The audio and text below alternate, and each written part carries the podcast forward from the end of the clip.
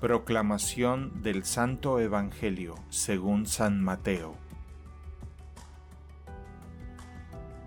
Jesús dijo, Te alabo, Padre, Señor del cielo y de la tierra, por haber ocultado estas cosas a los sabios y a los prudentes, y haberlas revelado a los pequeños. Sí, Padre, porque así lo has querido. Todo me ha sido dado por mi Padre, y nadie conoce al Hijo sino el Padre, así como nadie conoce al Padre sino el Hijo, y aquel a quien el Hijo se lo quiera revelar. Palabra del Señor.